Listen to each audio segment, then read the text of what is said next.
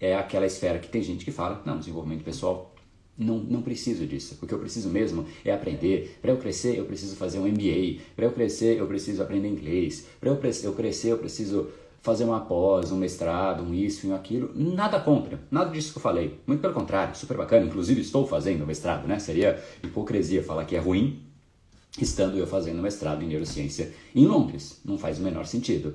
Eu acredito em conhecimento, mas eu tenho certeza absoluta que conhecimento sozinho não transforma. Senão os próprios livros transformariam o mundo. Sozinhos. Você solta um livro aí, ele começa a transformar. Não, um livro precisa de uma pessoa que leia, que, que interprete, que use aquilo. Aí começa a ter valor. O conhecimento em si, ele tem valor?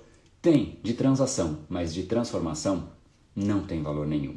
Para que ele realmente transforme, a matéria-prima a, a, confiança é, a matéria, é o que transforma aquela matéria-prima em resultado. Né? Então, é um jogo interno. Por exemplo, se você tem mais medo do que autoconfiança, você trava. Se você tem mais autoconfiança do que medo, vamos embora, vamos para cima, né? sem nenhum tipo de preocupação. E a gente é muito bom em esconder isso. A gente não avalia o nosso estado de autoconfiança. Por isso que eu abri com essa pergunta. A gente geralmente dá desculpas e sabe quais são as desculpas que mascaram a autoconfiança? Eu vou te falar algumas aqui.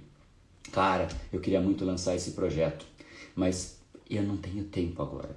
Então, falta de tempo, cara, é, é, é uma muito clássica. Falta um conhecimento. Eu ainda eu preciso aprender só isso, aí eu começo. Então a pessoa se trava no conhecimento.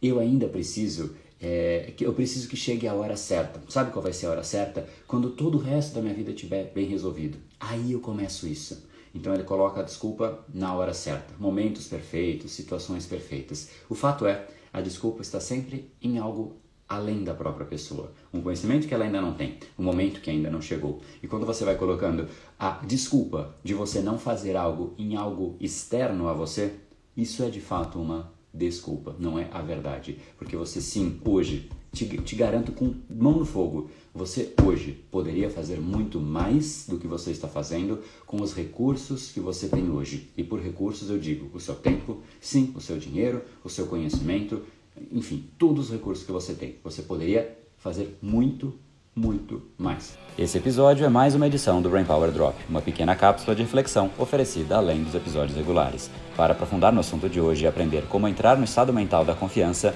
entre em brainpower.com.br/confiança.